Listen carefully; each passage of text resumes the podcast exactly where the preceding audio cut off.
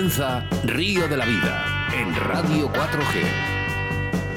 Tu programa de pesca con Óscar Arratia y Sebastián Cuestas. Bienvenidos, bienvenidas a Río de la Vida. Lo primero, eh, anunciar que nuestro pescador Raúl López Ayala no va a poder estar con nosotros en el día de hoy por motivos personales, pero esa entrevista la vamos a aplazar. Eh. Su entrevista la aplazaremos con la pesca del esturión muchísimo más adelante. Mucho ánimo, Raúl. No hay tiempo que perder. Aquí comienza programa 109 con nombre y apellidos 4 de noviembre del año 2021. Mi nombre, como siempre, Oscar Ratti, como no, podía ser de otra manera, el capitán de a bordo, Sebastián Cuestas. Buenas tardes, Oscar. Buenas tardes a toda nuestra audiencia. Eh, mucho apoyo para Raúl López Ayala. Y bueno, como bien has dicho, los problemas personales es lo primero y luego está Río de la Vida. Eh, Río de la Vida, como siempre, quiere ser vuestro altavoz en los medios de comunicación y es que queremos que os acomodéis en vuestros sillones, porque da comienzo el programa 109. Seguimos sumando. ¿109? ¿109? ¿109? Nos vamos acercando, nos vamos acercando otra vez a esa cifra de, de 200, nos quedan muchos, pero bueno. Gracias a vosotros, esta familia cada día es más grande. Pido a todos los oyentes que cierren los ojos y tú en su escenario favorito, en su mente, que se teletransporten, porque da comienzo una cosa única. Algo irrepetible, Oscar. Aquí comienza Río de la Vida.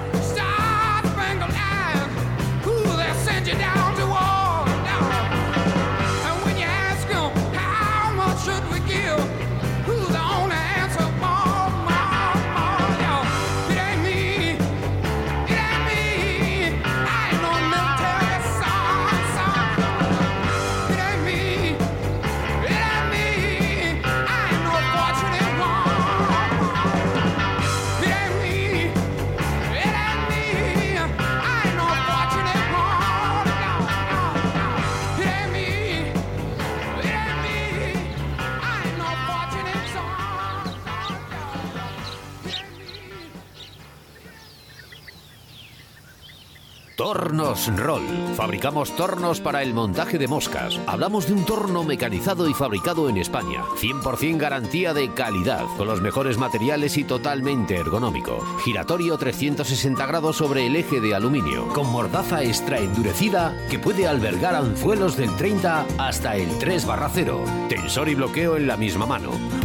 Para que el hilo no sufra cuando esté en contacto con la mordaza. Muelle de sujeción para el hilo de montaje o tinseles ligero y garantizado. Puedes localizarlos a través de Facebook, Tornos Roll o en su teléfono 678 59 50 21.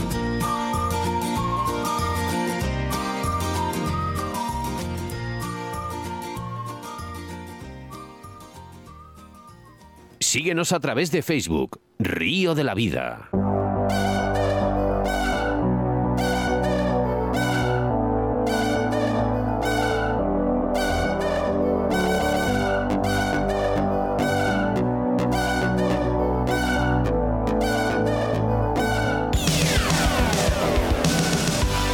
síguenos a través de Facebook, pero hoy eh, eh, bastantes problemas con Facebook, Sebastián. Bueno, tenemos un pequeño problema. Hay un programa que utilizamos, hay que decirlo, se llama OBS Studio, ¿vale? Conectamos a través de unas IPs, ¿vale? Y unas claves que nos proporciona Facebook y, bueno, pues queremos decir que estamos teniendo no problemas. Mira, les ha venido muy bien a todas esas personas que nos escriben habitualmente y nos dicen, pero ¿cómo hacéis lo de los programas por Facebook? Bueno, pues mira, ya nos lo ha dicho Sebastián, ¿eh? Tenemos, no tenemos, ningún problema. Pero bueno, oye, intentaremos solucionarlos y haremos todo lo posible.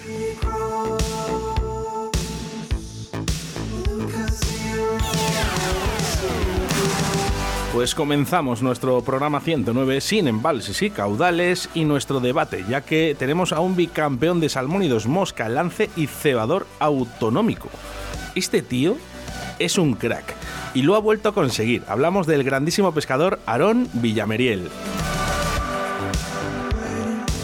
Da gusto hablar de, de Aarón porque hace hace de lo fácil, o sea, de lo difícil, fácil. ¿Por qué? Porque es capaz de, competir en cualquier modalidad, cualquier especie y es más. Sin ir a entrenar, consigue lo que mucha gente le cuesta años. Y hay algo que para nosotros es muchísimo más importante, ¿no? Que el saber pescar y ganar campeonatos, que es su humildad.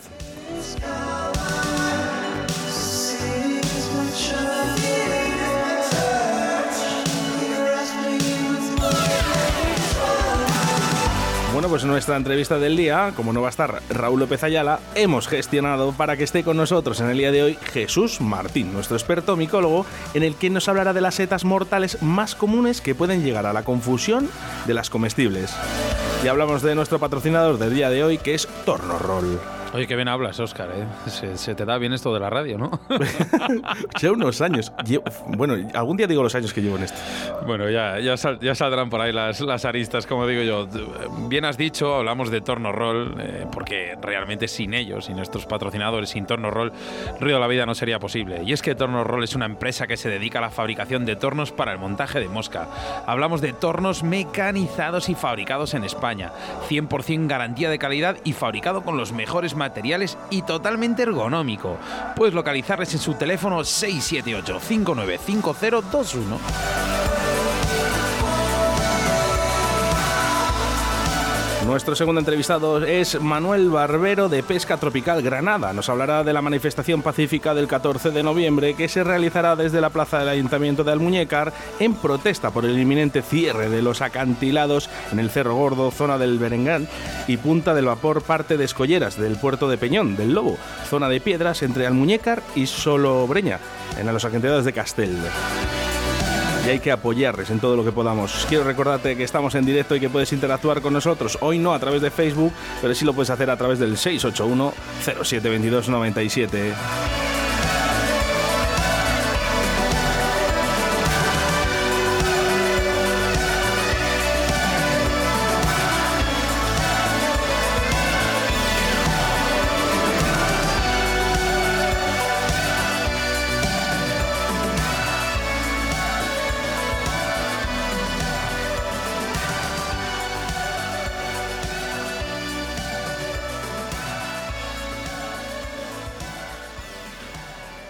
De la Vida, tu programa de pesca en Radio 4G.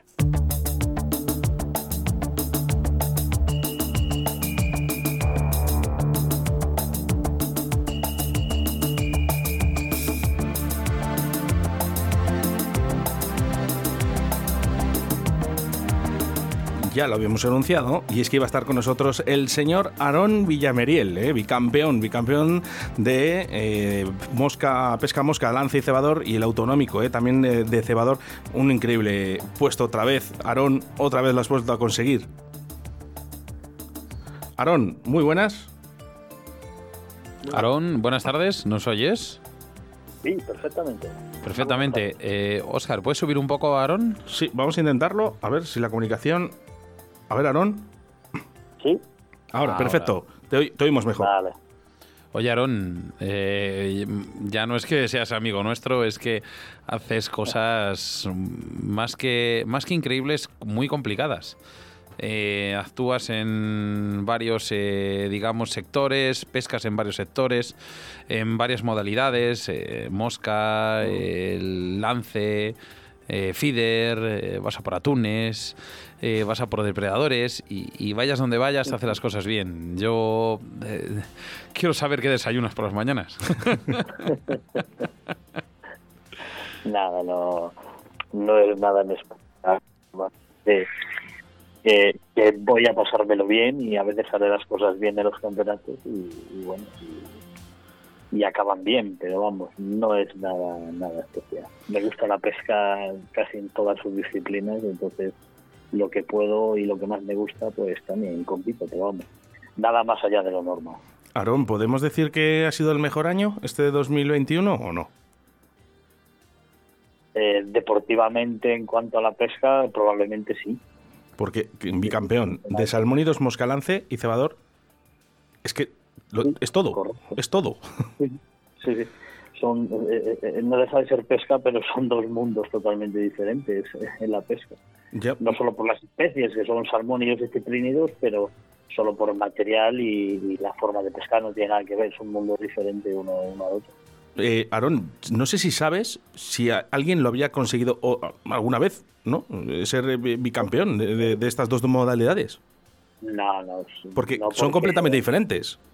Sí, aparte diferente es la de la de cebador lleva más tiempo y, y la de La de Mosca es, más... no sé si es muy... más novata, me parece que lleva cinco años, puede ser, ¿no? Cinco años, sí, sí, cinco años. correcto. Gané el, primero que se hizo y en, el, en el mismo sitio, ¿no? Sí, sí, en el mismo lago, sí, en el lago de, en lago Pisórica de Melgar de Fernamental en Burgos y ahí donde se ha celebrado. Mira, vamos a centrarnos un poquito en el de Lance al principio y luego nos vamos al de Fider, ¿vale? El de Fider se lo voy a dejar un poco más, un poco más a Oscar. ¿Vale? Y me voy a centrar un poco más en el de Mosca. Eh, el lago Pisoria, bien has dicho, el Melgar de Fernamental, eh, es un lago podíamos decir, muy artificial y a la vez complicado, porque es fácil, porque hay mucha trucha, pero a la vez es complicado porque rompe un poquito los cánones de la pesca en lago, ¿no?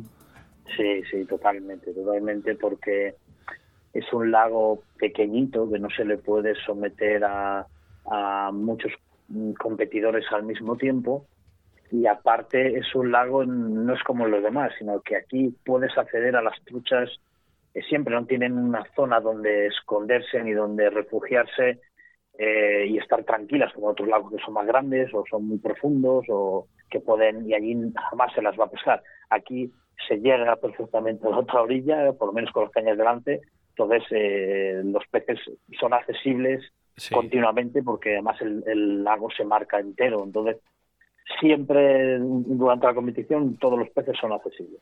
Sí, hemos visto eh, que habéis tenido una rotación en la cual, bueno, lógicamente has tenido una regularidad no buena. Lo siguiente. Sí, sí, sí, sí. Eh, la diferencia de puestos, perdón que te corte, Aaron, la diferencia de puestos entre tú y el segundo eh, rompe mucho las diferencias y hace mucho, o sea, dice mucho de ti.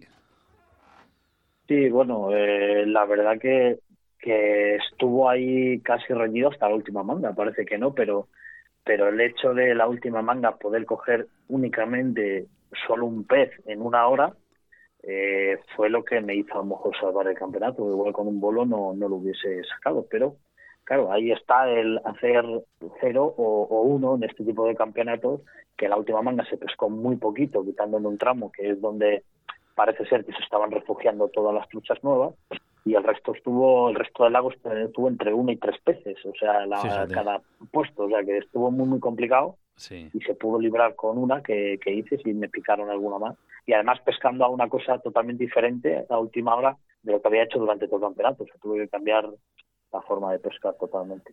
Mira, nos pregunta por aquí Gabriel de Medina.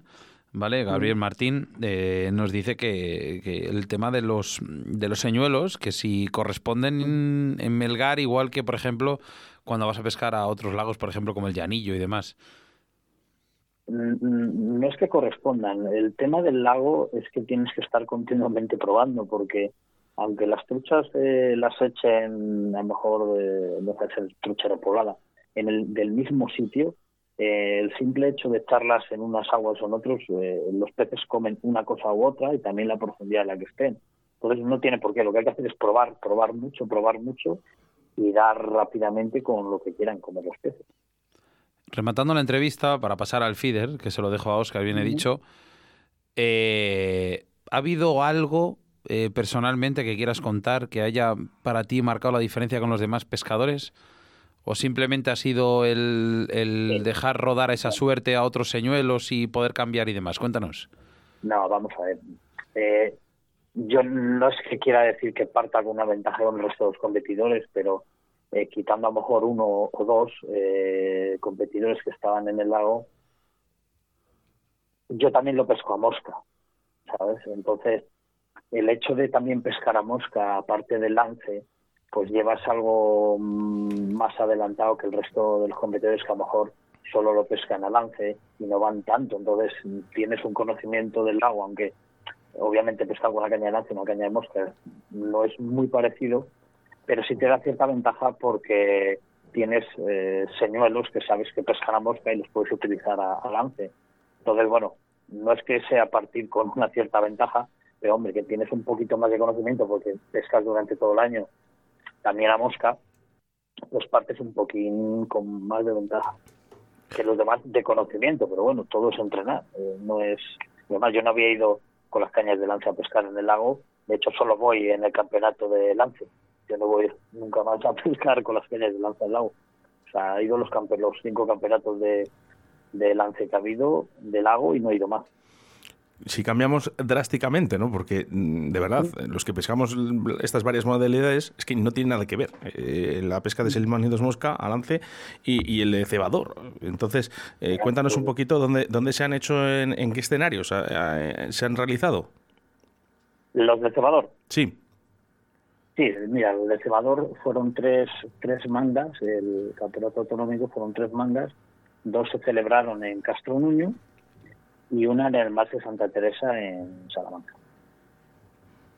Tenemos que decir que, que los peces en Niño están duritos, ¿eh? Sí, sí, están, están bastante complicados, son bastante complicados. De hecho, se vio en el Campeonato de España que hubo este año se vio, se vio. Y bueno, eh, sí es verdad que la gente se quejaba un poco de que la pesca, pero bueno, yo creo que hay que adaptarse a todo tipo de pescas. Nos pasa lo mismo a los pescadores de mosca, tú lo sabes. Hay que adaptarse a veces a condiciones de que hay pocos peces y los pocos que hay, pues hay que intentar sacarlos. Y yo creo que de vez en cuando pescar un escenario de estos, aunque sea una competición nacional, no significa que todo el mundo puede sacar 30 kilos de peces en, cada, en todas las mangas. Entonces, es bueno que a veces sea pesca complicada en la que hay que darle a la cabeza y saber qué es lo que se puede hacer. Pues yo sé de competiciones internacionales como mundiales europeos que van allí y se sacan pesos de miseria, hablando así. Sí, sí, sí, entonces, eh, son peces muy pequeñitos a lo mejor, tal.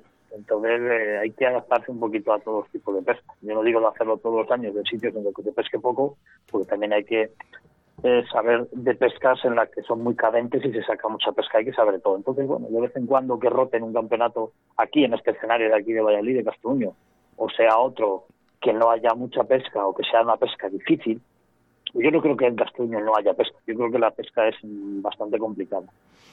sí, si bien es cierto, en, la pesca de cebador es muy importante las distancias. Sí, sí. No sé si puedes decirnos a qué no llegar muy lejos, sino, sino eh, sobre todo saber dónde están los peces, porque a veces te pican a dos metros de la orilla y otras te pican a 100 o a 120. Lo que pasa que sí que es verdad, eh, y ¿sabes por qué te lo digo esto, Aarón? Porque yo sé que eres una persona que tú en, el lance mm, mm. ahí ganas. Te quiero decir, eh, no eres un pescador corriente o un pescador habitual. Sé que llegas unos metros, bastantes metros más que el resto de los pescadores. Y esto te lo digo yo, no lo dices tú. Sí, sí, sí, eso. Sí, sí, bueno, ya va viendo gente que llega también, donde llego yo, eh, o, por lo menos muy cerca, pero lo que te digo, que es que hay a veces que aunque tires lejos, los peces tampoco están lejos. Si es que lo, lo, lo difícil es localizarlos y una vez que lo localizas, saber intentarlos, eh, intentar que entren al, al pesquil y, pescarlos. Pero sí es verdad que, por ejemplo, Castro Nuño, eh, las dos mangas que hice, que hice los primeros, eh, en esas dos mangas fue pescando lejos. Entonces, bueno, pues ahí se, sí, sí pescar esa distancia sí que me valió para hacer los primeros en, las dos, las dos jornadas que hubo. sí que es verdad que, bueno, cuando, cuando he coincidido contigo y vemos pescarte, vemos pescar... Eh, bueno, pues donde llegas tú nos gustaría, nos encantaría a todos los demás llegar. Y sobre todo, eh, donde has llegado al podium, ¿no? De este, de este año tan maravilloso. Y de verdad que desde Río de la Vida te lo agradecemos, te damos la enhorabuena y que no va a ser el primero ni el último, ¿eh? ya te lo digo yo, seguro. Bueno, yo, yo siempre, como digo, lo que voy es a disfrutar porque a mí esto obviamente no da, no da dinero ni, ni, dan nada, eso es un placer que tiene uno, entonces va eh, yo cuando voy a competir voy a disfrutar, siempre voy alegre, con una sonrisa, y si no quedo bien no me llevo malos ratos, ni mucho menos. De hecho, es eh, un aliciente para volver otra vez a intentar mejorar, pero vamos. igual me voy feliz cuando gano que cuando no gano. El tema es que estoy pescando y es lo que me hace feliz. La mejor forma de ver la pesca. Aarón Villameriel, enhorabuena. Muchas gracias, muchas gracias. Un abrazo, Aaron. Hasta luego. Venga, un abrazo para vosotros. En Río de la Vida, con Óscar Arratia y Sebastián Cuestas. En Río de la Vida te ofrecemos nuestro invitado del día.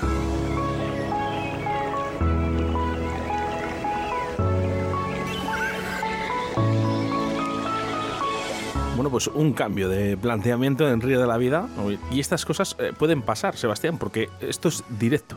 Directo, directo a Valladolid, directo Río de la Vida, porque, bueno, hemos tenido, bien has dicho tú, un problema con Raúl López Ayala tiene sus problemas personales, no ha podido y cómo no.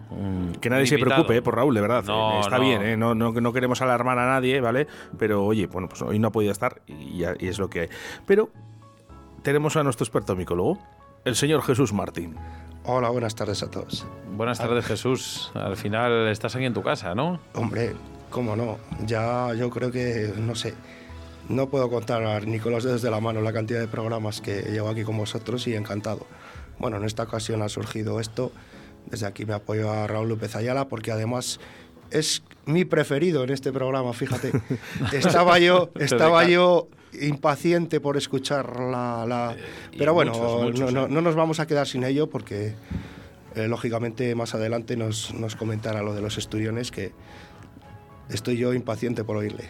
Eso es un auténtico crack. Es un crack. Eh, de verdad, además, bueno, me había contado datos sobre los estudiones durante esta semana que hemos estado hablando, eh, de verdad, increíbles eh, sobre el esturión. De verdad que nos iba a dar datos contrastados, sobre todo, no sé si me había dicho que había unas 46 o 56 especies de esturiones.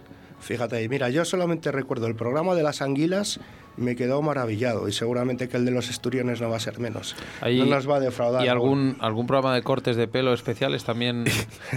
Tenemos tenemos. Lo que sí que tenemos, yo no se ha vuelto a hacer. Eh, después de la primera temporada, ¿os acordáis? Hicimos ese, ese, programa especial, bueno, pues con memes, ¿no? Cosas que habían pasado curiosas durante un año en Río de la Vida. Es muy curioso, de verdad, buscarle en el podcast, que es que te mueres de la risa. ¿eh? Dentro de lo que está ahí Raúl López Ayala, también, ¿eh? ¿eh? Y María, recuerdo, bueno, pues buscarle y ya está. Bueno, en el día de hoy, ¿eh? En el día de hoy, Jesús Martín nos hablará de las setas mortales más comunes que pueden llegar a la confusión y sobre todo, pues eso, esas diferencias ¿no? entre las comestibles y, las realmente mortales. Mortales y en este caso también eh, tóxicas, ¿no? Venenosas, con cierto poder, que llegan a tener un peligro ya serio en ese sentido. Bueno, yo he hecho aquí una pequeña selección. Efectivamente, vemos que tienes un esquema. Sí, pero que me lo he tenido que hacer así, pero bueno, más que nada por llevar un orden. Es que es verdad, ha sido todo muy improvisado, de verdad. ¿eh? En nuestra audiencia que lo sepa, ha sido todo muy improvisado. Hemos tenido una llamada de última hora, no se ha podido y Jesús es, como no, una Wikipedia de micología impresionante, así que adelante. Bueno, pues como hemos considerado importante esto de la toxicidad de las setas, porque todos los años desafortunadamente pues surgen intoxicaciones, ¿no? casi siempre por desconocimiento de las, de las especies. Entonces, bueno, pues yo, lo más importante de todo es, cuando se va al monte, salvo que se vaya por especies que se conocen, aunque no tengamos unos conocimientos muy, muy grandes de micología, vamos a por especies que ya conocemos. Pero hay mucha gente que se aventura que se aventura y, y comen setas con dudas. Entonces aquí es cuando vienen los problemas. Entonces, bueno, lo más importante es conocer la morfología de las setas, ¿no? Eh, si tienen láminas, qué colores tienen, cómo huelen, bueno, pues hay un montón de factores que son importantes a la hora de... Yo he elegido aquí, eh, siempre lo he dicho, una de las de los géneros más peligrosos que hay es el género amanita, ¿no? Eh, aquí tenemos unas especies que son letales, la verdad es que las más peligrosas están aquí y debemos de tener una clave muy en cuenta a la hora de reconocer una amanita. Nos encontramos con una especie que tenga las láminas blancas, en el pie un, anillo, ¿no? Evidente, ¿no? Así que lo veamos, una faldilla, un, o simplemente una marca anular. Pequeño velo. Un pequeño velo. Y luego que tenga volva, ¿no? La volva es en la base del pie, por eso ahí las setas hay que verlas enteras, es importante. Una especie de saquito o una especie de lo que llamamos volva, que es de donde ha partido el huevo, donde ha roto y ha quedado sedimentado abajo. Entonces, volva, anillo, láminas blancas, amanita segura, peligro. Si no conocemos las amanitas, por supuesto que estamos ante Es parecido a lo de si bebes no conduzcas, ¿no? Sí. exactamente. Esa clave es fundamental. Entonces, aquí en este género, pues está la amanita faloides, la famosa amanita faloides, que es la más letal. Bueno, hay otras dos que tienen la misma toxicidad que sería la verra y la virosa, pero la manita faloides es de color oliváceo, aunque hay una variedad que es blanca, la, la faloides alba, que es la que a veces da problemas también. Confusiones, ¿con qué especies comestibles? Pues la verdad es que es muy difícil si nos fijamos en estos caracteres, porque no hay ninguna que tenga volva, anillo y láminas blancas, no hay ninguna, si no es una manita. ¿Qué pasa? Que a veces los primordios, pues bueno, pues se pueden confundir con champiñones o incluso las tonalidades verdosas de la faloide con alguna rúsula virescens que tiene ese color, incluso con el tricoloma portentosum, ya más difícil esa confusión, ¿no? Pero hay veces que esas fibrillas radiales negruzcas que tiene, en los cambios de tonalidad que tienen las setas en sí, pues nos pueden llegar a llevarnos a esta confusión fatal. Mira que te he escuchado mil veces hablarme de setas, pero siempre que hablas me quedo, me quedo abobado. Vamos a recordar que Jesús Martín lo ha dicho al principio de la entrevista, que, que bueno, ha estado muchos días aquí hablando, ¿no? Y sobre todo de setas, ¿no? Eh, también con el Lucho. Pero eh, es importante, es importante que la gente sepa esto, porque realmente nunca habíamos valorado sobre las setas más venenosas o tóxicas, ¿no? Siempre habíamos hablado un poquito de setas, pero no nos habíamos centrado en este tema, ¿no? y sobre todo poco a la ¿cómo se dice? Cuando eres micófago. Eh, en este caso... Eh... Micófago es el que come setas, el que come. así, mayor o menor Pero es verdad, ¿eh? si no reconoces, por favor, no lo consuman. Ni siquiera lo cojan del campo, del, del pinar. ¿eh? Déjenlo estar. Y si quieren saber lo que es, llévense un experto, como hago yo o hace Sebastián Cuestas, al señor Jesús Martín o al que tengan al lado, que os pueda decir esto es comestible o no lo es. Y de verdad, infórmense por qué no son comestibles. Efectivamente. Y, y, por ejemplo, a veces también en función de cómo esté el ejemplar, en qué estadio, si está más, más viejo o más joven o tal, pues puede haber diferencias porque no se han dado los caracteres reales, por ejemplo, la coloración de las láminas. En algunas especies, cuando son jóvenes, pueden tener una tonalidad blanca y cuando ya maduran pueden tener una, una tonalidad rosácea o negra, o, depende de las esporas, ¿no? Entonces, todas eh, esas cosas hay que tenerlas en cuenta a la hora de... Bueno, pues aquí yo había eh, he hablado de las amanitas ahora. Vale, está también la, la, manita panterina, Qué bonita. La manita muscaria, que yo creo que esa la conoce todo el mundo. La, muscaria, tenemos que decir que, es esa seta, ¿no? Que, que, realmente salen los cuentos. Es la representante legal de las setas. Lo que pasa es que, claro, eh, aquí tenemos ese, ese, problema de que los niños realmente lo primero que visualizan como seta es esta. Sí, sí, sí, por supuesto, porque la tenemos metida en los cuentos, en las fotos, en la tele. Es, digamos, eh, un icono en, en la micología, la manita muscaria. Y bueno, saber que es una seta tóxica. Es una seta tóxica y alucinógena también. Bueno, dicen que tiene propiedades alucinógenas. Lo cierto es que contiene muscarina y por lo tanto es una seta tóxica. Por lo tanto, de consumir nada. Hay unas creencias por ahí de que si se deja secar la cutícula, que no sé qué. No, no, no, no. Vamos a ver. Es una ¿Qué necesidad? ¿Qué necesidad? Esta historia de, que la muscarina trae las moscas. Pero vamos a ver, Sebas, ¿qué necesidad hay? ¿Eh, Jesús? Sí, bueno, no, no, es que la traiga la muscarina. Eh, realmente, bueno, pues a veces que las cutículas viscosas de alguna manera traen a las moscas. Y en algunas especies las moscas hacen de difusoras de las esporas, pero bueno, no es el caso de la muscaria. La llaman matamoscas porque cuando las moscas se posan en la cutícula de la, de la muscaria... Se colocan. sí, las, las, las pone tontas eh, o incluso se mueren. Se colocan, vamos. pasa, le pasa mucho en algún fin de semana, yo también veo a alguno que se posa en alguna seta porque le veo demasiado desmadrado. Pero, oye, por cierto, que quiero reiterar que, que no es necesario, de verdad, eh, intentar dejar secar, no sé qué, este, este tipo de bobadas. Eh, vamos a ver, que pues lo ha dicho Jesús muchas veces, que hay setas que solo se comen una vez. Ojito. Pasa con los famosos monkeys, ¿no? A la gente que les gusta colocarse y hacer viajes y esas cosas. Es cierto que existen una serie de hacer viajes. ahí. Sideral. Viajes siderales. Al, al, LSD. Sin pagar billete, ¿no? Que estamos en el, en, el, año 2021, Jesús. No creo que estemos para probar. ya lo sé. pero bueno, eso ya parece ser que los silocibes. Bueno, dices que no estamos para probar, pero mira, ahí tenemos a Podemos y a esta gente. bueno, vamos a dejar la política, vamos a hablar de setas y dejaros de no me liéis, sé que me estáis, me estáis sacando de la bueno, tangente. Vamos a seguir ese esquema que tiene ahí Jesús. Eh, hemos dicho que estás ahora con el tema de las amanitas. Sí, bueno, es decir que la muscaria y la panterina, que es muy similar, de colores marrones, lo vamos a decir así en sentido amplio para no liarnos y que la gente normal lo pueda entender. Y la manita panterina, que es también bastante tóxica, se parece a la muscaria, lo que pasa que de colores marrones. Luego, bueno, ahí hay una serie de amanitas que también son tóxicas, pero si las cocemos se pueden comer. Pero ya entraríamos ahí, en, nos extenderíamos mucho.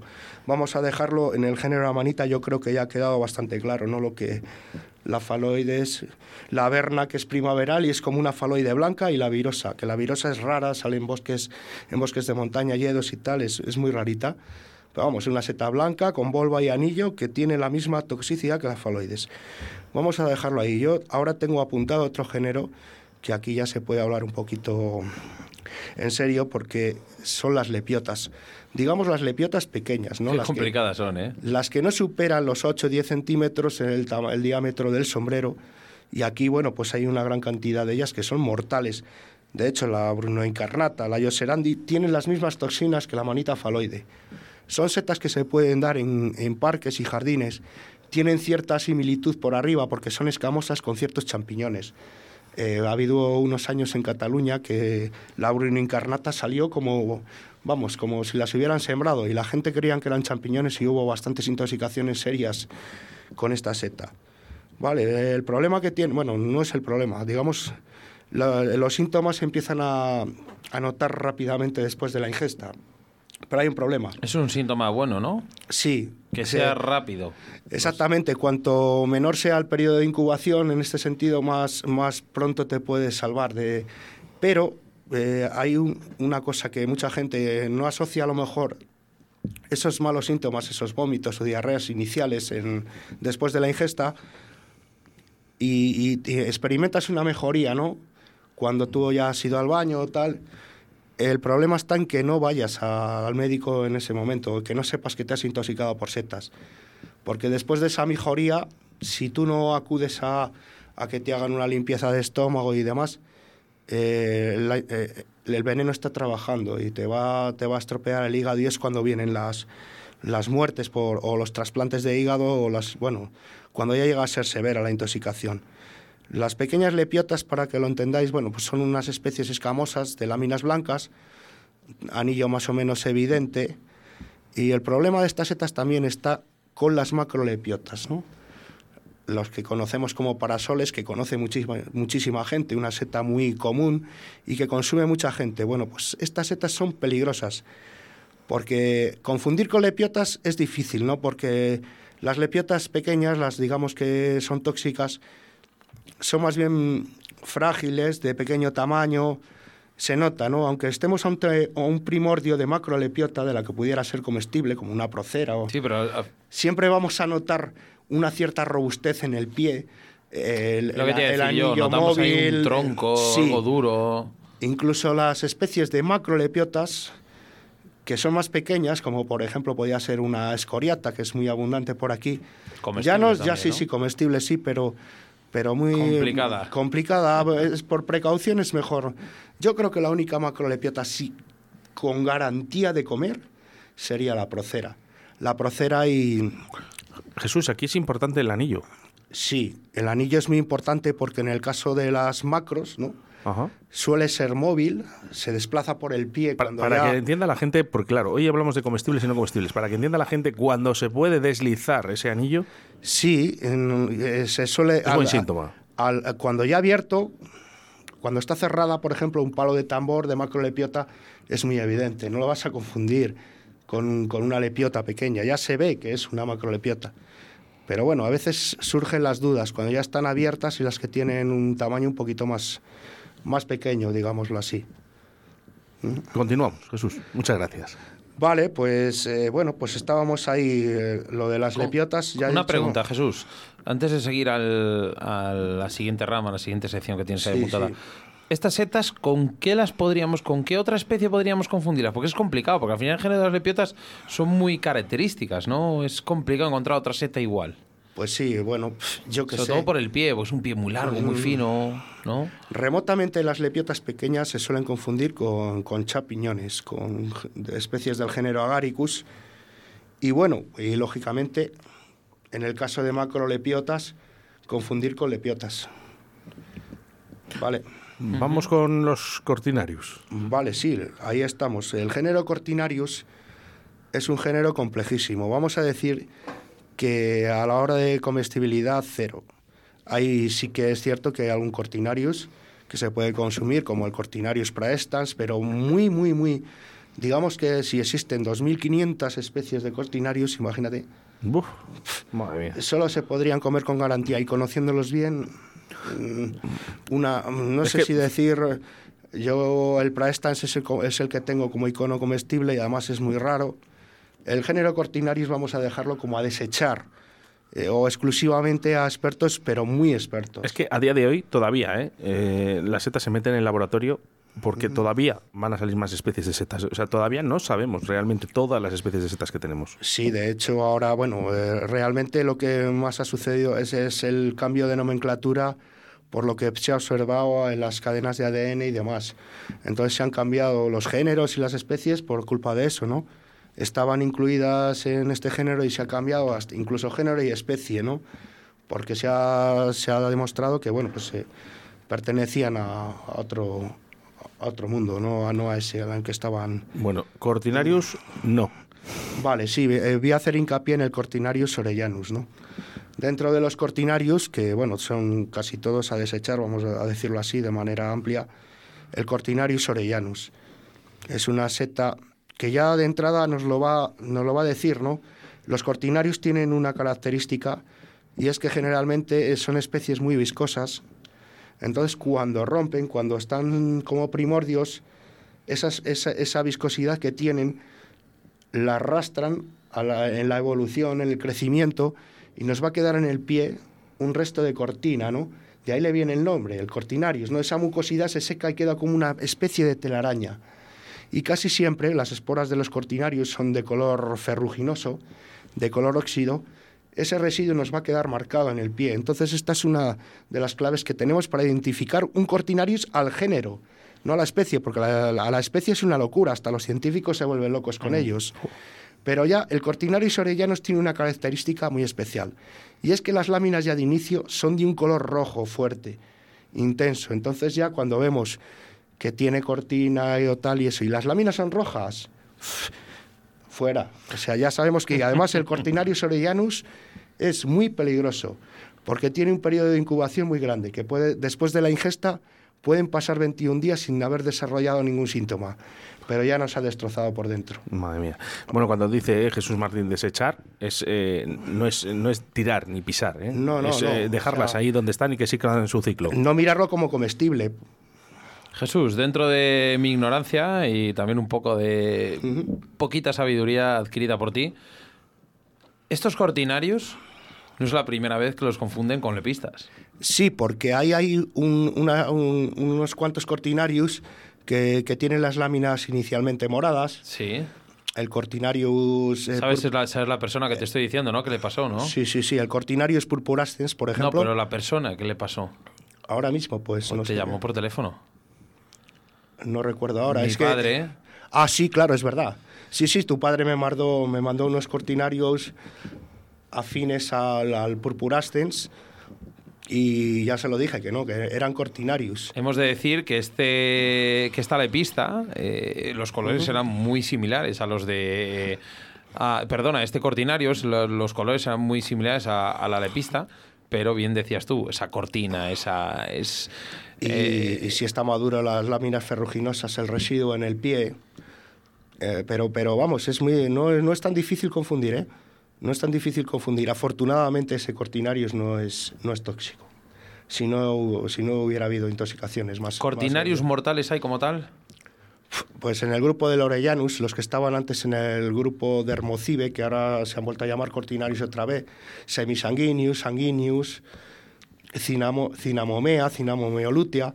Bueno, pues todos esos están considerados mortales o muy, muy, muy tóxicos. ¿No te suena chino esto? Eh, es que le va a decir, bajo mi, bajo mi ignorancia, que es eh, de verdad que es, bastante. Eh, y yo, gracias a que tengo aquí a dos monstruos, aquí a Jesús Martín y Sebas, que sabe bastante, ¿hace falta cambiar tanto los nombres? Porque al final lo que podemos crear, Jesús, es confusión entre, entre las personas que le guste recolectar setas. Pues la verdad es que sí, mira, es que pasa una cosa, ¿no? Los nombres vulgares eh, en cada comarca tienen su, su diferencia, ¿no? ¿Qué pasa con el nícalo? Nícalo, Nízcalo, Nízcalo, Robellón. Bueno, es que cambian el nombre hasta el boletus. vale, y si ya nos metemos en la, en la, infinidad de especies de setas que puede existir, pues ya es una locura. Por lo tanto, el nombre vulgar es importante. O sea, es importante, pero el nombre científico es el que prevalece siempre. Es el que prevalece. Pasamos a otro género, ¿no? Vale, venga, como queráis. Yo que tengo aquí también una... el, último, el último a la derecha no nos va a dar tiempo. El último de, De la derecha, ese no nos va a dar tiempo. Ah, no, es que esa- Vale, ese no, ese esa no nos va a dar tiempo, así que los falus, falus impúdicos, ¿no? Me han pintado aquí una seta rarísima. eh, a- a- y- No hace falta que darle no la, no la conozco ni yo, o sea que, bueno. Que la Bueno, gente, que la gente dice que todavía dejarlo. somos serios. Dejemos a la imaginación. Vale. Creo importante también, hay un- una seta que la llaman pérfida, así en el nombre. Pérfida. pérfida. Pérfida. ¿A qué que viene per- el nombre? pertenece, ahora te lo digo, porque la llaman seta engañosa. Pérfida quiere decir que engaña, que te, que, que- que te camela por su belleza, por su, su buen olor y tal, pero realmente es una seta muy venenosa. Pertenece al género Entoloma, Te voy a decir que me recuerda llama a ciertas cosas. Entoloma lividum o Entoloma sinuatum. Vale, esta seta es fácil de confundir por gente inexperta con el perro chico famoso, con la seta de San Jorge o Calocibe gambosa y con el Clitocibe nebularis. ¿En qué características coinciden? Vamos a ver, coinciden en la. son muy parecidas así visualmente, pero las láminas hay diferencias evidentes. Por ejemplo, el Entoloma lividum, de entrada, nos vamos a encontrar con que las láminas son un poquito amarillas de inicio. Y en el momento que maduran las esporas, como todos los entolomas, la esporada rosa, las láminas se van poniendo rosáceas. Entonces, las láminas con respecto a la inserción al pie, esto quiere decir que las láminas no llegan a tocar al pie, tienen una escotadura, como en todos los tricolomas, ¿no? Tocan al pie, pero por abajo. Queda como un circulito libre Sí, entre las una- láminas y el pie. Ajá. Vale, entonces, partiendo de esa base, que el entoloma sinuatum o lividum es escotado, si nos vamos a la calocibe gambosa también son escotadas, pero nunca, nunca, nunca van a oler como... como Te voy a decir una cosa, la foto que te mandé ayer de las setas era clavado. Ese, ese anillo por debajo, ese, esa zona hueca que hacen las láminas al enganche con el tronco, Sí, era igual. Vale, sí, es que bueno, eh, lo de la- la- la- los tipos de lámina ya sabes, unas son decurrentes, como la seta de cardo, que baja por el pie. Es una característica muy identificativa, lo de, lo de cómo son las láminas con respecto a la inserción del pie. Bueno, pues en el caso del entoloma lividum o sinuatum, eh, son escotadas. Sin embargo, en, en clitocibe nebulares ya son decurrentes, ¿no? ya tiran a decurrentes. En calocibe gambosa también son escotadas porque es una tricolomatácea. Pero el olor que tiene, por ejemplo, calocibe gambosa de entrada, ya ese olor aninoso no lo tiene Entoloma sinuatum. Por lo menos no tan abundante, tan característico. Y luego, por supuesto, lo que te he dicho, en un inicio, las láminas de Entoloma sinuatum son un poquito amarillentas y las de calocibe gambosa son completamente blancas en inicio. Por lo tanto, estos detalles, estas eh, cosas hay que saberlas muy bien y bueno, pues la gente que Podríamos- conoce, la gente que conoce un perro chico no te va a coger un Entoloma lividum. Pero es que aparentemente así la morfología, así a pronto de ver, pues pueden ser muy similares. Y la intoxicación de esta seta, de la Entoloma sinuatum, pues es, es violenta, ¿eh? no, no se conoce ningún caso mortal, pero, pero puede hacer daño. Mira, nos pregunta por aquí Héctor, Héctor, Héctor García, eh, ¿qué problema hay con las harineras? Las harineras, la Clitopilus prunulus, que Pues dicen muy- que hay... muy buena pregunta. es la- hay mucha seta tóxica que se le parece. Bueno, mucha no, una, he leído mal. Sí, pero Sí, bueno, muy buena la- pregunta, de verdad. la- porque yo también tengo eh, esa, esa- esa pregunta en mi cabeza. Eh, el problema que tiene, lógicamente, el, el, el entolo- o sea, perdón, el, el Clitopilus prunulus es la similitud con, con ciertos clitocibes blancos que son tóxicos, que contienen muscarina y, bueno, pues pueden producir intoxicaciones también violentas en mayor o menor medida, dependiendo de la, especie. Pero bueno, el Clitopilus hay que saber dónde se coge y cómo. El olor que tiene es un olor a a harina fuerte, fuerte, fuerte, fuerte. Y esa fragilidad, aunque bueno, algunos clitocibes también la tienen, eh, es una especie a conocer. Eh, La disposición de las láminas es muy especial. Es como cuando ves la cara de una persona, ¿no? Ya tienes que haber visto muchas caras imeniales, ¿no? o sea, la parte de abajo de una seta, para ver que esas láminas ya te son familiares, ¿no? Te son de, Sí. de esa especie. Y luego, bueno, pues si las dejamos madurar, vamos a ver que las láminas tienden a ponerse rosáceas.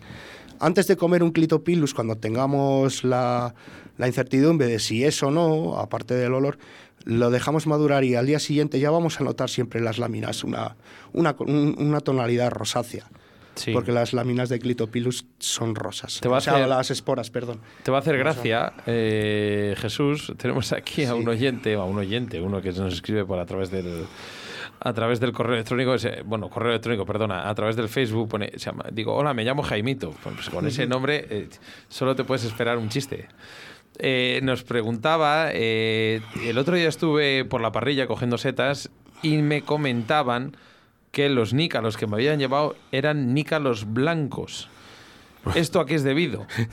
Bueno, vamos ¿De a ver. qué van a picar cuando Pues les comas? Puede, puede ser una cosa que cogiera especies del género Rúsula, muy similares al género Lactarius, y que son, son blancas, la Rúsula délica, la Rúsula cloroides, abundante por allí en la zona de la parrilla, por cierto, bueno, pues yo se lo conozco bastante bien. Y sí, eh, bueno, pues son especies incomestibles, por decirlo así. Las puedes comer, no son tóxicas, pican y tal. Sí se refiere a eso. Y bueno, pues también podía ser el nícalo blanco, a lo mejor el, el, el Lactarius crisorreus, ¿no? O el controversus, puede ser también. El controversus también, sí. ah, ¿Qué eso- diferencia hay en, en- Esto es pregunta mía. ¿Qué Vale, diferencia sí. hay entre el Crisorreus y el Controversus? Porque yo, yo veo el típico Lactarius que sale en las choperas, el Sí. blanco, el Controversus, y el Crisorreus es muy parecido, ¿no? No, no, el crisorreus eh, por arriba es igual, es igual que un nícalo normal. Sí, pero luego por abajo... Por debajo es de color crema, el el, látex que segrega es blanco y luego se pone amarillo. El, eh, digamos, el controversus salen choperas y las láminas son un poco asalmonadas. ¿no? Se podría confundir con el piperatus o el velereus, que son muy similares. ¿Vale? Y son picantes también. Nos han quedado, bueno, eh, especies, eh, especies en el tintero en el día de hoy. Siempre se nos queda cortito esto, Jesús. Solamente tenía aquí un par de cosas, si me dejas que las si diga muy si lo dices resumido, te, te lo agradezco. Vale, bueno, dentro de las macrolepiatas hay que tener cuidado, ¿eh? Eh, ahora en el género Chlorophyllum, que se ha pasado, ¿no? Tenemos unas, por ejemplo, el Chlorophyllum molidites, que está considerada una especie bastante peligrosa. Es una macrolepiata que tiene unos reflejos verdosos en las láminas, ¿vale? A desechar cuando veamos esta característica. Y luego, bueno, lo que he dicho siempre, la- si las rascamos en el pie y vemos que adoptan un color rojo, zanahoria, peligro, ¿no? Estaríamos ante la venenata o, o, bueno, en ese grupillo de las peligrosas, ¿vale? Y luego las colmenillas, los ascomicetos primaverales y tal, también tienen su peligro, ¿eh? Eh, Son especies que necesitan cocción o incluso algunas son mortales, por ejemplo, las, las giromitras, que se pueden confundir con ellas también. Oye, Oscar, una cosa, antes de Vale. acabar la entrevista. Eh, Chuchi, eh, mira, me comenta por aquí, eh, otro se llama Jaime también, Sí. se llama Jaime Asensio. Eh, No sé si tendrá algo Pues es primo de aquí de, o de Asensio, de Mario, ¿eh? nuestro amigo Mario que le gustan las setas, por cierto, y mucho, ¿eh? Tengo, Ah, tengo, muchas, loco. tengo muchas dudas y muchas confusiones con las senderillas. Me comentan que puede llegar a ser hasta indigestas. Bueno, sí, la verdad es que eh, no para todo el mundo. La, la senderuela o Marasmius oreades eh, contiene una sustancia que es el ácido cianhídrico, que no todo el mundo la tolera, ¿no? A lo mejor haces una merienda, por ponerte un ejemplo, hay 20 personas y eh, se come una cierta cantidad de senderuela y a nadie le pasa nada, pero a uno le han sentado mal. Vale, esto son cosas de tipo alérgico, no todas las personas lo toleran igual, y bueno, la senderuela lo que hay que tener cuidado es de conocerla bien, porque bueno, puede tener confusiones también con especies peligrosas. Bueno, por último, ¿eh? ¿la de abajo a la derecha también la puedes rascar con el pie? Espera a ver si llego. Oye, una pregunta, hablando de estas senderillas, eh, el tema de, decían que una característica para saber si eran senderillas o no era esa, esa rigidez en el tronco a la hora de, de romperla, que es como una pequeña Sí, como lo- paja que parte. Lo iba a decir, pero como ya me estáis apretando con el Eh, tiempo. va el tiempo más que justo. Sí, efectivamente, el marasmius tiene una característica que es cuando tú tocas el pie es como macizo, ¿no? Y si lo retuerces no, no, no, no se va a romper nunca, es un, es un pie muy duro, muy consistente.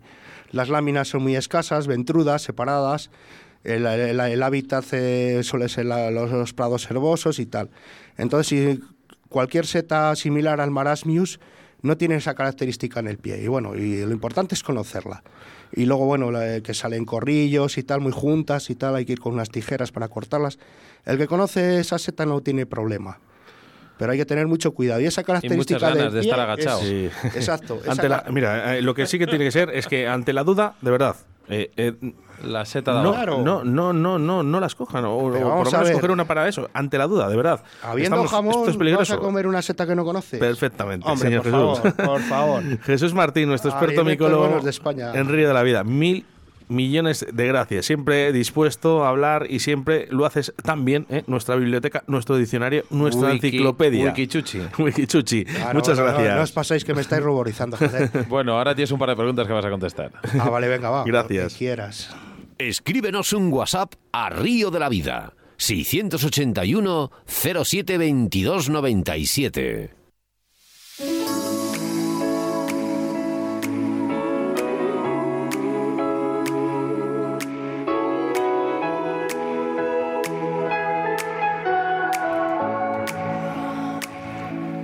681-07-2297. Muchísimos mensajes. Oye, por cierto, no tenemos ya más en participaciones de JJ Fishing.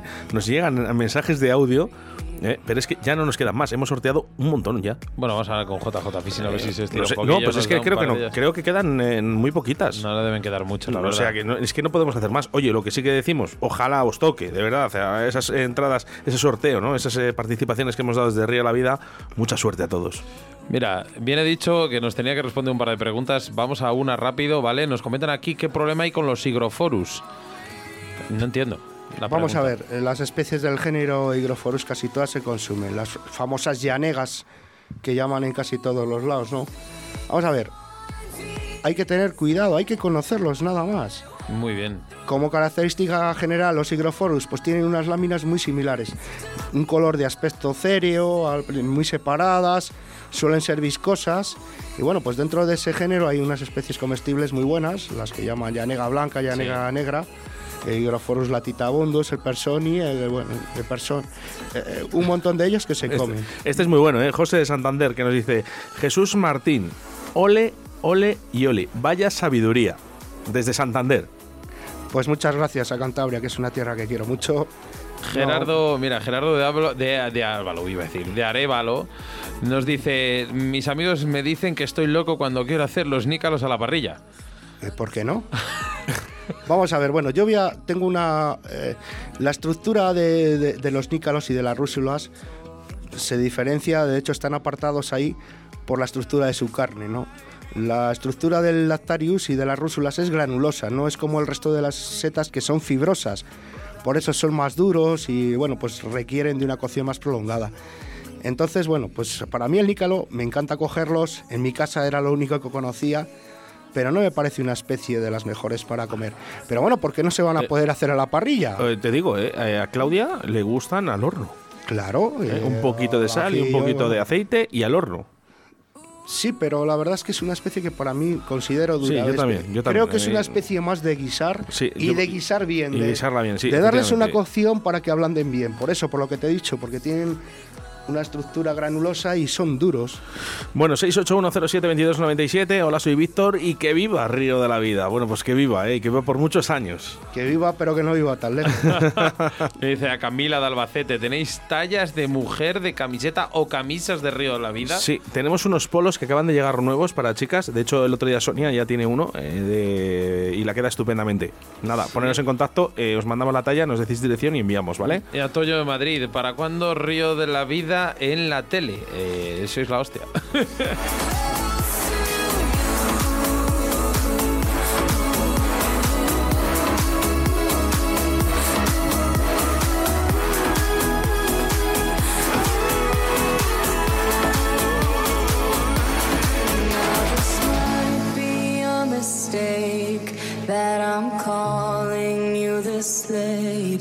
But these dreams I have of you ain't real enough. En Río de la Vida, con Sebastián Cuestas.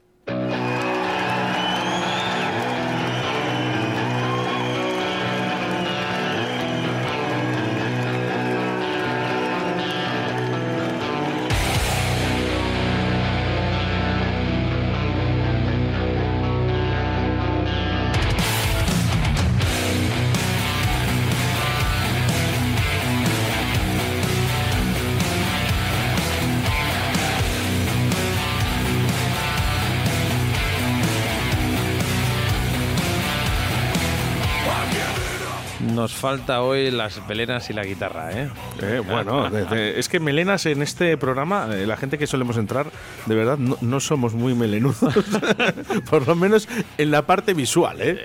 Cómo nos gusta, cómo nos gusta trabajar día tras día, semana tras semana, para que cada semana tengáis un invitado nuevo. Y es que el próximo día 11 de noviembre tendremos a Vicente Núñez López hablando de la pesca tradicional del barbo. ¿Sabes aquí? Oh, es brutal, ¿eh? Aoba, Aoba, cómo- aoba, cómo, cómo mola hablando. Como tiene que ser, Sebastián, porque esto no puede dejar de existir. Qué maravilla, cómo, cómo tenemos a gente conocida que, que- que cuando les ves dices, bueno, qué, qué- qué- qué facilidad, qué facilidad, qué fácil no, qué fácil no, qué, qué perfección. Al final es una técnica que lleva años y años, años en la escena de la pesca y qué complicada es porque la gente lo está dejando. Sí, pero es, es- Por completo. Ojo, ¿eh? es de las más efectivas ¿eh? y más divertidas que podemos tener. Yo personalmente hará como 10 años que no pesca ova, por lo menos. Yo hace un par de semanas. Cañas Draga de Alta, la autovía del pescador, Pesca Olid, JJ Fishing, Riverfly, Moscas de León. ¿Y dónde está mi torno, Oscar? Mi torno roll, ¿dónde está? Bueno, pues le tenemos en casa. Estoy usando yo el torno de Sebastián Cuestas porque no Vas damos a- abasto. a dos bandas, vas, Estamos ¿no? a, do- a dos manos eh, construyendo moscas para la próxima temporada. De verdad, mira, le sale fuego y este torno no se entera. ¿Qué tiene torno roll? Pues no sé lo que tendrá, pero ya la tralla que tiene el mío y el tuyo, encima lo juntas en una misma casa, ¿para qué quieres Uy, yo más? te lo voy a dejar ya de tercera mano cuando te lo devuelva. Qué maravilla Turno Roll, porque es una empresa que se dedica a la fabricación de tornos para el montaje de moscas. Hablamos de un torno mecanizado, fabricado en España, 100% garantía de calidad y fabricado con los mejores materiales, totalmente ergonómico. Giratorio 360 grados sobre el eje de aluminio, con mordaza extra endurecida que puede albergar anzuelos desde el 30 hasta el 3 barra 0. Tensor y bloqueo en la misma mano, pulido para que el hilo no sufra cuando éste esté en contacto con la mordaza. Muelle de sujeción ligero y garantizado. ¿Dónde le puedes localizar? tornorroll.com. ya te digo, si no se estropea el nuestro, Sebastián, o por lo menos el mío, eh, que le sale humo. Dos años tiene el mío y tiene menos uso que el tuyo, seguro. Bueno, nuestro segundo entrevistado, ¿eh? Volamos ¿eh? telefónicamente hacia Granada eh, para hablar con Manuel Barbero de, la, de Pesca Tropical en Granada. Nos hablará de esa manifestación pacífica que va a tener lugar el 14 de noviembre. Así que venga, vamos telefónicamente un poquito de buena música y enseguida estamos con todos vosotros.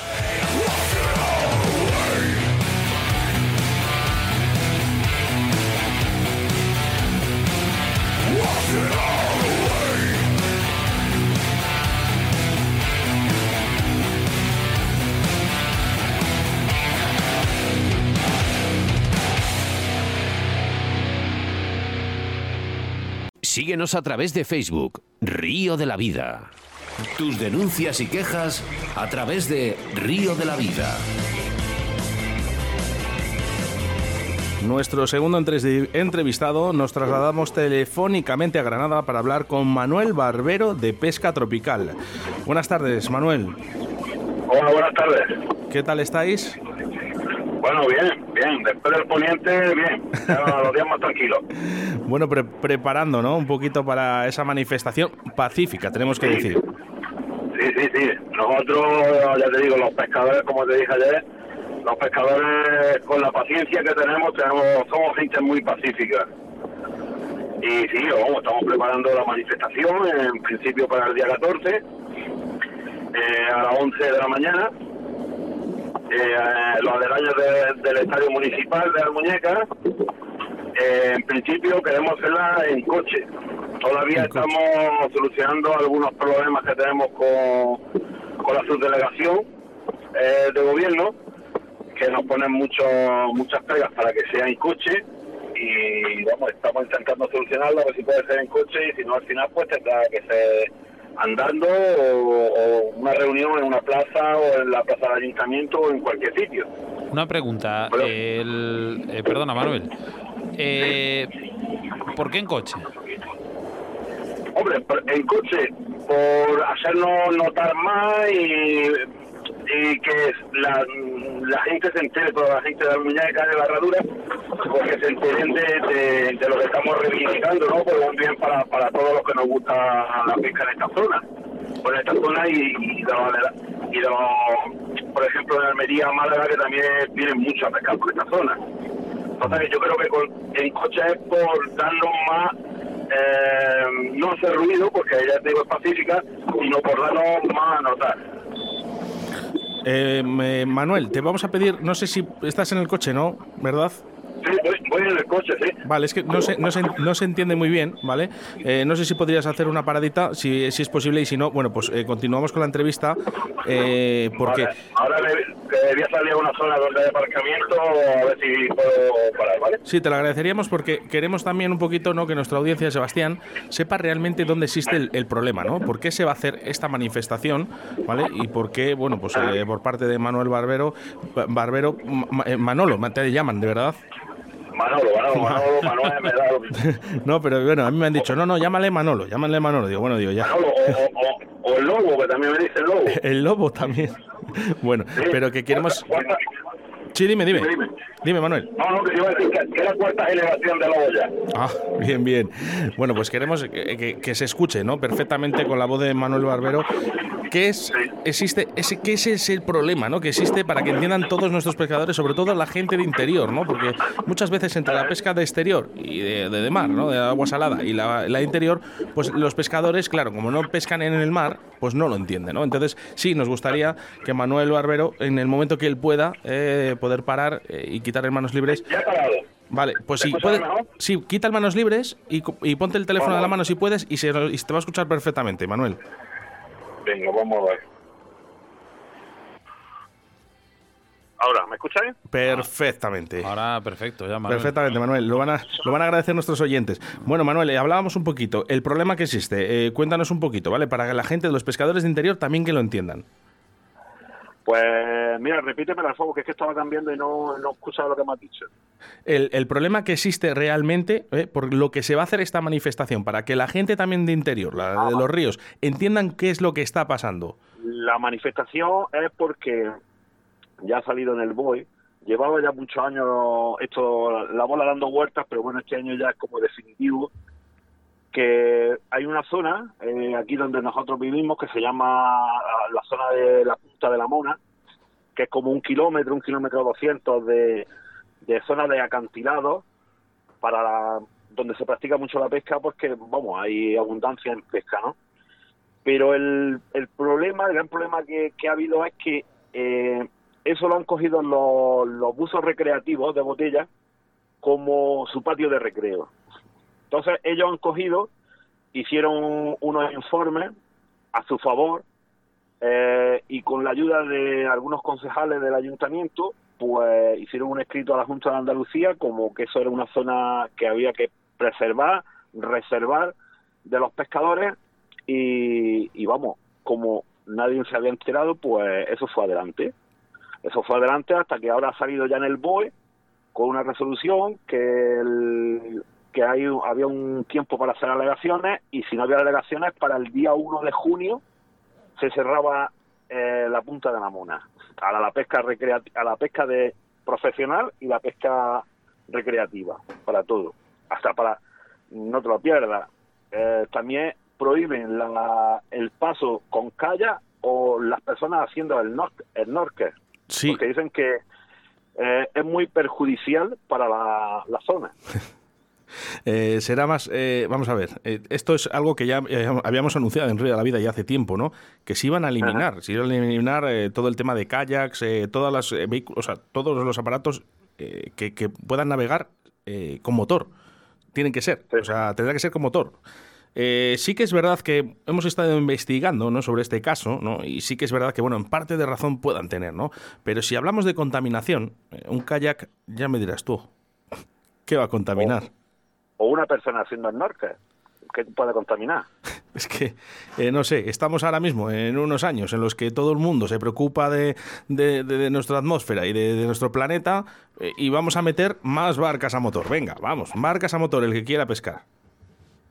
y, y pues no te lo pierdas después el, eh, como esto es perjudicar a unos para favorecer a otros Ahí está el la tema, pesca, pero después l- incentivan eh, eh, el buceo pro- el buceo recreativo con botellas Yo solamente te quiero decir que el año pasado hubo más de 40.000 buzos solo en la, en la zona de la punta de la mona. Manuel, entonces queremos, eh, así para resumir y que la, nuestra audiencia lo capte a la primera. El buceo da dinero. Sí, claro. Da dinero. Donde hay dinero, eh, Sí, todo lo demás a tomar por saco. Pero nadie se ha, se ha parado a informarse de lo que la pesca deja también ese kilómetro. Yo, por ejemplo, he estado más o menos recopilando y a mí me salen unas cuentas de entre los 220 250 mil euros solamente en ese kilómetro de costa. Deja la pesca.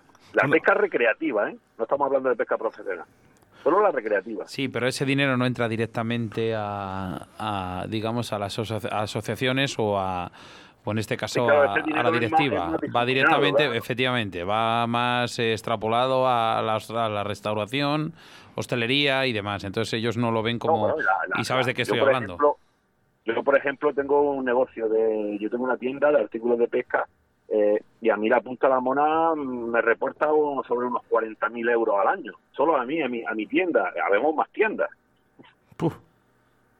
Madre mía. Es mucho dinero, ¿eh? Es la mitad del mm, del beneficio o de lo que yo eh, facturo a- al cabo del año.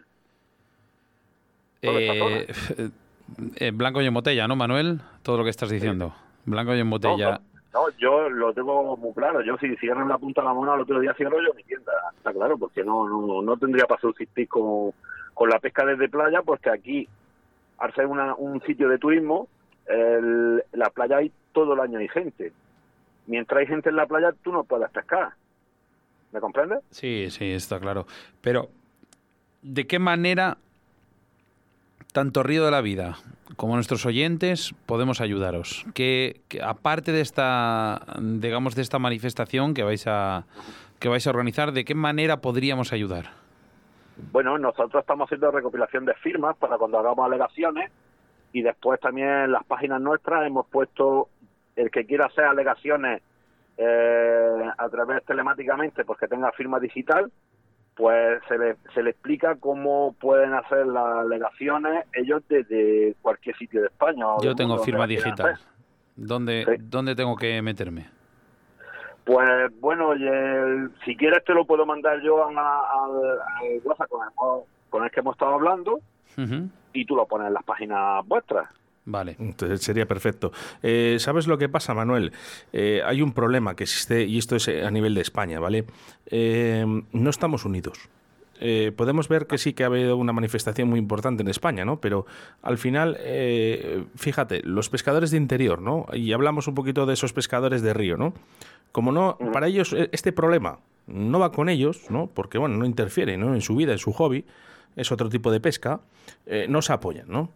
Eh, nos pasa igual que los del surcasting eh, no apoyan a otros pescadores que puedan ser de depredadores eh, o, o los de mosca o los de que pescan salmón. Imagínate con los datos que acabas de dar, económicos y de buceadores y demás gente que queremos, nos gusta esto y mucha gente nos dedicamos a esto. Imagínate si nos juntamos todos los españoles que nos guste la pesca. Lo que Sí, se sí, podría conseguir. Claro que se puede conseguir todo lo que queramos. Lo que pasa es que, eh, en, eh, por suerte, por desgracia, vivimos, eh, para mí, en el mejor país del mundo, pero después no tenemos eh, unidad para nada en este país, solamente para el fútbol. Porque ahora mismo estamos en, en un tiempo que está aconteciendo muchas cosas que es mala para todos y aquí nadie hay unidad. Para la pesca, que es minoritario, menos todavía. Pero tú tienes razón. Si nos juntáramos los del sur con los del norte, con los del centro, pues es mucha gente, es mucha gente. Pues de verdad que esto se nos haría más caso. Esto le pasa a los pseudoanimalistas ¿no? y pseudoecologistas. Eh, son pequeños grupos, ¿no? Eh, pero todas al final eh, conviven juntos. Eh, los que les gustan los gatos con los perros. A los que les guste hacer el cabrón, nunca mejor dicho y con perdón de la palabra, también. Y encima, este país les abona también ese dinero, ¿no? Para que lo hagan y sigan haciéndolo. Este es un problema que debemos de solucionar todos los pescadores. Unidos no nos vencen y conseguimos cosas. Sí, claro, esto es intentar formalizar una plataforma a nivel nacional y que y, y, y a ver lo que lo, lo que pasa, lo que lo que lo que es que después, porque aquí mismo está pasando que hay muchos pescadores que son habituales diarios de esta zona y lo primero que dicen que no, que, que eso lo van a cerrar porque nosotros tenemos la culpa, porque nosotros hablamos mucho y por hablar no lo, nos van a cerrar la zona. Madre mía. Es el problema que tenemos, que después hay muchos pescadores que todo lo contrario. Se piensa que los que levantamos un poquito la voz tenemos la culpa de todo lo que pasa. A ver si tenemos que ir con los palos, como hacen otros, para que nos hagan caso. Eh, bien, perfectamente lo decís. eh, manifestación pacífica. eh. Eh, esto es lo que pasa, que a lo mejor tendríamos que ir de otra manera para que nos hagan caso. Qué pena de país, de verdad, para, para este tipo de cosas. Sí, además es verdad. El Además- problema lo tienen quienes votan lo que votan. En fin, eh, Manuel, Manuel Barbero, de Pesca Tropical en Granada. Eh, sí que nos gustaría que nos eh, que digas a nuestra audiencia, ¿no? Otra vez, ¿no? ¿Dónde va, va a ser? Por cierto, me acabas de decir la hora, no sé si no estaba todavía estipulada, ¿verdad? La hora, de momento. Bueno, sí, la hora más o menos teníamos ya algo concordado, eh, a las 11 de la mañana, el día 14, eh, domingo, en los aledaños del Estadio Municipal de Almuñécar, donde está la BP, que es un sitio que tiene amplitud para meter los coches. En principio vamos a quedar allí. Si vemos que no nos dejan, porque llevamos varios días detrás de, conseguir todos los permisos y nos están poniendo muchas pegas para hacerlo en coche, si no se puede hacer en coche, pues lo haremos andando o lo haremos de alguna manera, pero hacerlo hay que hacerlo.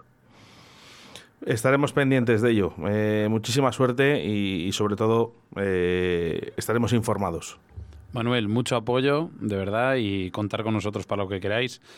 Y mandarnos esa, ese enlace para las personas que puedan firmar digitalmente a través de su firma, pues que os pueden apoyar en lo máximo. Perfecto. Pues venga. Un Hasta luego. saludo. Hasta luego, un saludo. Hasta luego. Río de la Vida, tu programa de pesca en Radio 4G.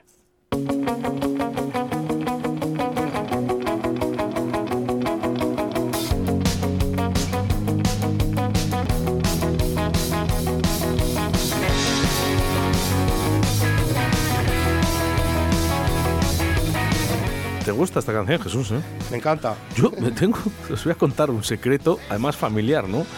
Mi hermana cada más o menos cada tres meses me pregunta que cuál es la canción que mola mucho de Río de la Vida, ¿no? Y siempre le digo, ¿cuál de todas? Porque todo el mundo pregunta por las canciones de Río de la Vida, ¿no? Y al final siempre me pide esta canción, que es la última, ¿no? De Lori Meyers.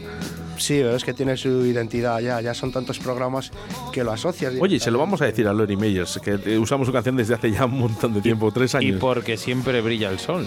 Efectivamente. El sol. Haga nublado, llueva, granice y siempre brilla el sol. Oye, hoy estoy feliz, chicos. Yo también. Os eh, voy a contar una anécdota pequeñita que de poco, te- poco tiempo tenemos, ¿no? ¿Os acordáis cuando entrevistamos, yo tenía un sueño, ¿no? Que era entrevistar a Isaí, ¿no? Que es sordomudo. Ah, sí, sí, me acuerdo ¿Te perfectamente. acuerdas, Sebastián? Y Intervino Pablo Castro. Efectivamente, como- ¿no? Y la gente decía, estás loco, ¿no? ¿Cómo vas a entrevistar a un sordomudo, ¿no? ¿Por qué vas a hacer esto, ¿no? ¿Es necesario? Pues sí, es necesario, ¿no? Esta persona también tiene que estar aquí, ¿no? Y, y se entrevistó en Río de la Vida. Fuimos de los primeros pioneros en entrevistar a un sordomudo. Esta mañana eh, me lleno de orgullo porque he realizado un programa con niños autistas. Y ha sido un auténtico escandalazo de lo bien que lo han hecho estos chicos. Y de verdad, solo quiero mandar un mensajito a toda la gente, ¿vale? Un mensaje de apoyo para estos chavales con autismo, porque ellos también pueden trabajar y son muy responsables. Solo quería decir eso. Muchísimas gracias, por cierto. Bueno, venga, que no da tiempo para más. Ahora, ya sabes, eh, solo tendrás que esperar. Eh, ¿Lo sabes tú, Jesús? ¿Lo que hay que esperar? No, no, no, no está, no está Minayo hoy, yo estoy pez en eso. Bueno, pues 168 horas más o 10.080 minutos para No, volvernos no, a reencontrar. no, 10.020. 10.020, bueno, siempre me... Menos mal que está Minaya aquí. ¿eh? bueno, programa más que completo, ¿eh? con Aarón, ¿eh? bicampeón ¿eh? de cebador y también de salmón y dos lance en lago. Y también, eh, bueno, pues estuvo en esa entrevista Jesús Martín, nuestro experto micólogo, muchas gracias. A vosotros, la verdad, ya sabéis que conmigo podéis contar cuando queráis y yo encantado de la vida. Y la verdad que me ha gustado mucho el programa. Claro, ¿has hablado tú? No, no, no, no, por el- no, no por eso, no, por el haber inculcado un poquito esto de las setas venenosas, que Sí. yo creo que, que es muy necesario, para, porque hay, hay mucho atrevimiento con esto. Entonces, mm, Nuestra segunda entrevista no- nos trasladamos a Granada eh, para hablar con Manuel Barbero, eh, de Pesca eh, Tropical en Granada, y nos habló de esa manifestación que va a tener lugar el 14 de noviembre a las 11 de la mañana. Sebastián Cuestas. Pues sí, me ha encantado este programa, sobre todo, bueno, pues como siempre, digo aquí a- arropados a la familia de Jesús Martín, nuestro segundo entrevistado, hablando de esa problemática, de, ese- de esa manifestación. Y cómo no, atrevernos un poco a, hacer cosas diferentes y en este caso a, a dar voz a nuestros oyentes, que no voy a dejar escapar este programa sin leer la siguiente pregunta que me ha encantado. ¿Qué pasa, Jesús Martín, con los falus impúdicos que toda la gente se ríe cuando les ve? Bueno, pues eh, de, de entrada el olorcito que tienen. ya hay mucha gente, ¿no? Bueno, la formación que tiene el falus cuando lo ves así en un principio, pues parece como una colmenilla, ¿no? Parte de un huevo. Pero en el momento que te arrimas, es- huele a cadáver, huele a muerto, o sea, es un olor nauseabundo. ¿Vale? Dicen que en estado de huevo se puede comer. Y una mierda voy a comer eso. Solamente cuando lo cortas que suelta una sustancia Huele fatal. Huele, y ahí sí que, mira, ves, antes me has hecho la pregunta de las moscas. En esa especie, esa sí que atrae a las moscas por el olor. Y las moscas lo que hacen es diseminar las esporas, fíjate. ¿Sí? Es una, es una y su forma, sabia. ¿por qué la gente se ríe tanto? Coño, pues eh, parece un, pues un, un atributo masculino, claramente. Un pene. Qué, bi- qué bien Mira, habla, hasta claro. para decir... En Dubái, en Dubái, en, Du- en Dubái, Camboya. cortaba, me cortaba decir una polla, pero... En Camboya, en Camboya, hay- en Camboya hay una planta, ¿eh? eh, que- Camboya, que, Camboya, es muy sí. parecida. Que rima con cebolla, pues Eso ya, es, que- ya lo- ya lo he además dicho, con no eso. pasa nada. No da tiempo para más. No Saludos de quien te habla, Óscar Arratia, acompañado de Jesús Martín y el capitán de a bordo, Sebastián Cuestas. Un abrazo, amigos. Buenas tardes a todos y